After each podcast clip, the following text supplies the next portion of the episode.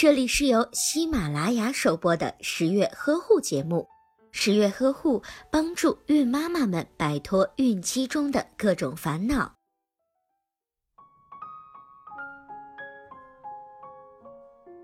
刚出生的小宝宝因为脊柱没有发育好，生理弯曲还没有形成，用枕头很有可能会影响呼吸。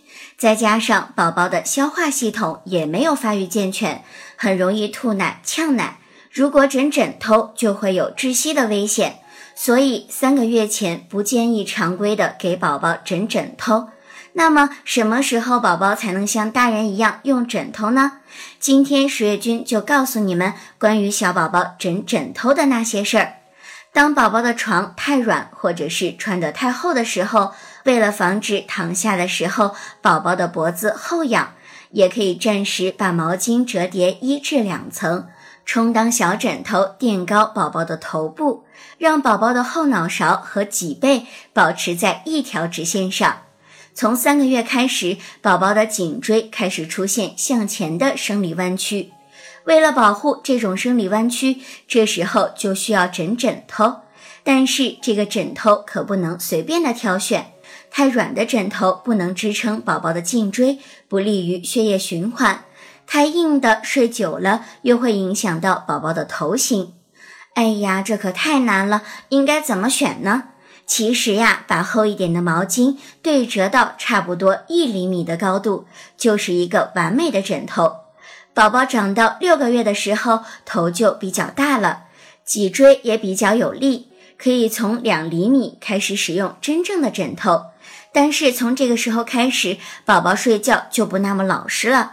为了避免宝宝乱动，经常离开枕头，爸爸妈妈就要注意给宝宝用宽一些的枕头，宝宝的脑袋活动空间也就会大一些。有的爸爸妈妈想用枕头帮助宝宝睡出完美的后脑勺，其实这个后脑勺主要是靠长期睡觉的方向来决定的，和枕头本身的硬度关系并不大。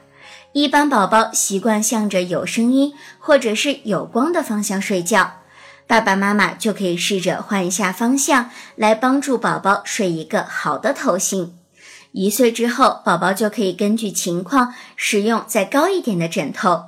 现在了解了枕头的高度，那么枕头的材质有限制吗？其实小宝宝新陈代谢很旺盛。如果穿的过多，或者是盖的被子厚一些，就会出很多的汗。经常会看到宝宝醒来之后，头发、枕头会有一点潮湿。所以爸爸妈妈在给宝宝选枕头的时候，一定要选择透气吸汗的枕头。可以选择荞麦皮内芯做的绿色环保的透气枕头，再加上纯棉吸汗的枕套，这样材质做成的小枕头，简直就是完美的物质。最后需要注意的是，宝宝枕头的卫生。宝宝的免疫力比较差，如果枕头长期的不清洗，就会滋生出很多的螨虫、病菌，宝宝就容易生病。所以爸爸妈妈们一定要勤快一些，定期的清洗宝宝的小枕头，必要的时候还可以选择更换枕芯。好了，这期节目就到这里结束了，我是十月君。陪伴妈妈和宝宝成长的益生菌。